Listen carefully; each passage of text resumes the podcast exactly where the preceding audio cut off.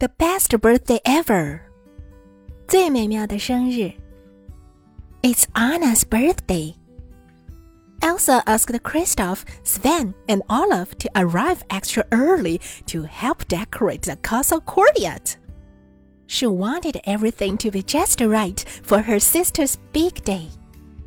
今天是安娜的生日，艾莎叫克里斯托夫、斯温和雪宝提前来帮忙装饰城堡的庭院。 这可是妹妹的大日子，艾莎希望一切都准备妥当。Elsa tiptoes into Anna's room. Anna, she whispered. 艾莎踮着脚走进安娜的房间。喂，安娜，她小声说。Anna yawned. Yawn? She said, her eyes still closed. 安娜打了个哈欠。 什么事儿啊？他虽然嘴上答应着，眼睛却依然闭着。It's your birthday, said Elsa. Anna sat straight up. It's my birthday, she shouted. 今天是你的生日啊！艾莎说。安娜一下子坐直了。哦，今天是我的生日啊！她喊了起来。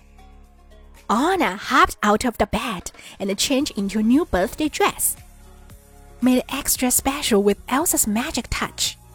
安娜从床上跳下来，换上了一套崭新的生日礼服。艾莎施了魔法，礼服变得格外的与众不同。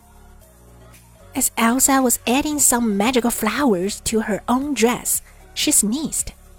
就在艾莎用魔法给自己的裙子增添几朵花的时候，她打了一个喷嚏。 two tiny snowmen appeared. The snowgies fell to the floor and scrambled away before Elsa noticed them. 两个迷你小雪人出现了，小雪人跌落在地上，在艾莎注意到他们之前，就蹦蹦跳跳的跑开了。It was time for presents. Just follow the string, Elsa said, handing one end to Anna. 找礼物的时间到了。顺着这根细绳走吧。艾莎说着，把细绳的一端递给安娜。Anna eagerly followed the string down the hall and under some furniture until she ended up at a suit of armor. 安娜迫不及待地顺着细绳走进一个走廊，还从一些家具底下爬过去。结果啊，她来到了一副盔甲跟前。There she found a beautiful bracelet. 在那儿，安娜找到了一只漂亮的手镯。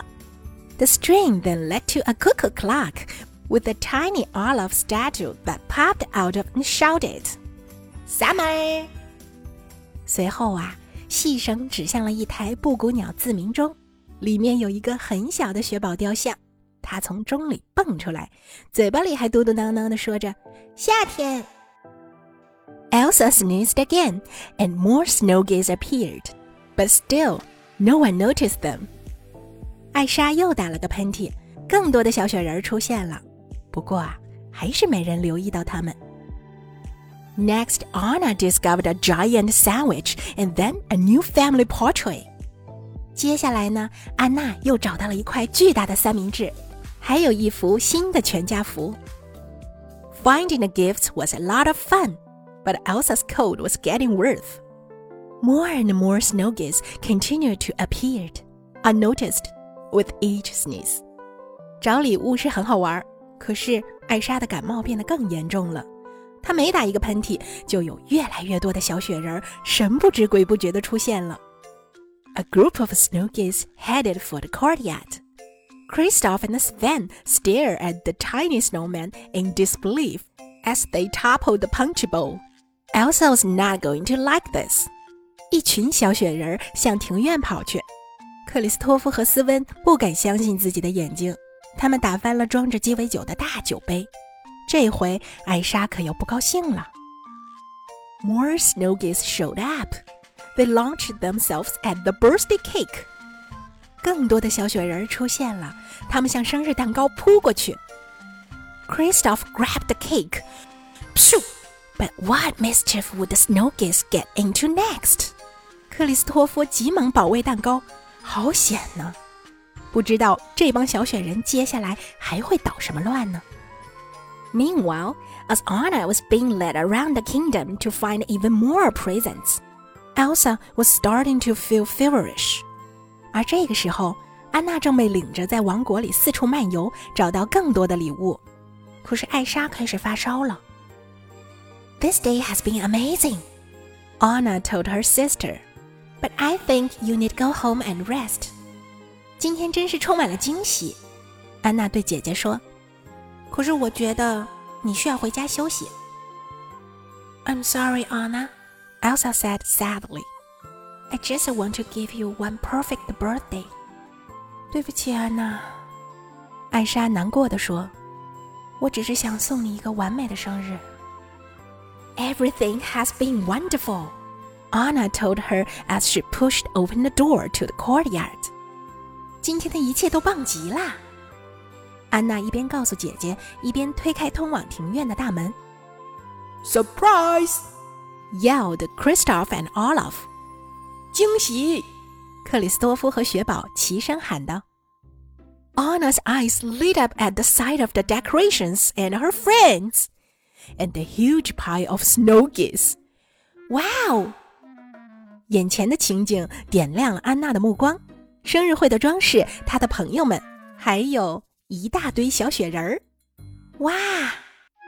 After everybody sang happy birthday and enjoyed the cake, Elsa has one more thing to do before heading to bed. Blow the royal birthday horn. But as the queen blew, she accidentally sneezed, which sent a giant snowball flying. 所有人一起唱了生日快乐歌，一起分享了蛋糕。之后啊，艾莎还需要做一件事情才能回去睡觉。吹响皇家生日号角，可是女王在吹号角的时候不小心打了个喷嚏，一个巨大的雪球直飞出去，across the ocean and right into Hans。雪球飞越了茫茫大海，正好砸中了汉斯。It was finally time for Elsa to rest. Anna got her sister in bed and fed her some warm soup. 艾莎终于可以休息了。安娜服侍姐姐上床，并且还给她喂了热汤。Best birthday present ever, said Anna.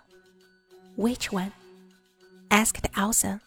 You letting me take care of you? said Anna. 这是我一生中最好的生日礼物啦，安娜说。 是哪一件呢？艾莎问道。当然就是让我照顾你呀，安娜回答。The sisters smiled at each other.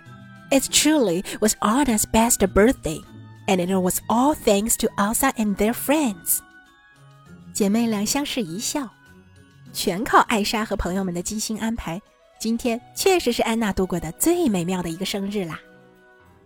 Not long after party, there was a knock at the door of the ice palace. Marshmallow, the giant snowman, opened doors. Olaf ran in, surrounded by the little snow geese. 生日会结束不久，有人敲响了冰雪宫殿的大门。原来是棉花糖，就是那个巨大的雪人。他打开了宫殿的门，雪宝跑了进来，身前身后还围绕着一大帮的小雪人儿。Kristoff looked at the marshmallow and shook her head. "Don't ask," he said. 克里斯托夫看着棉花糖，摇了摇头。你什么都别问。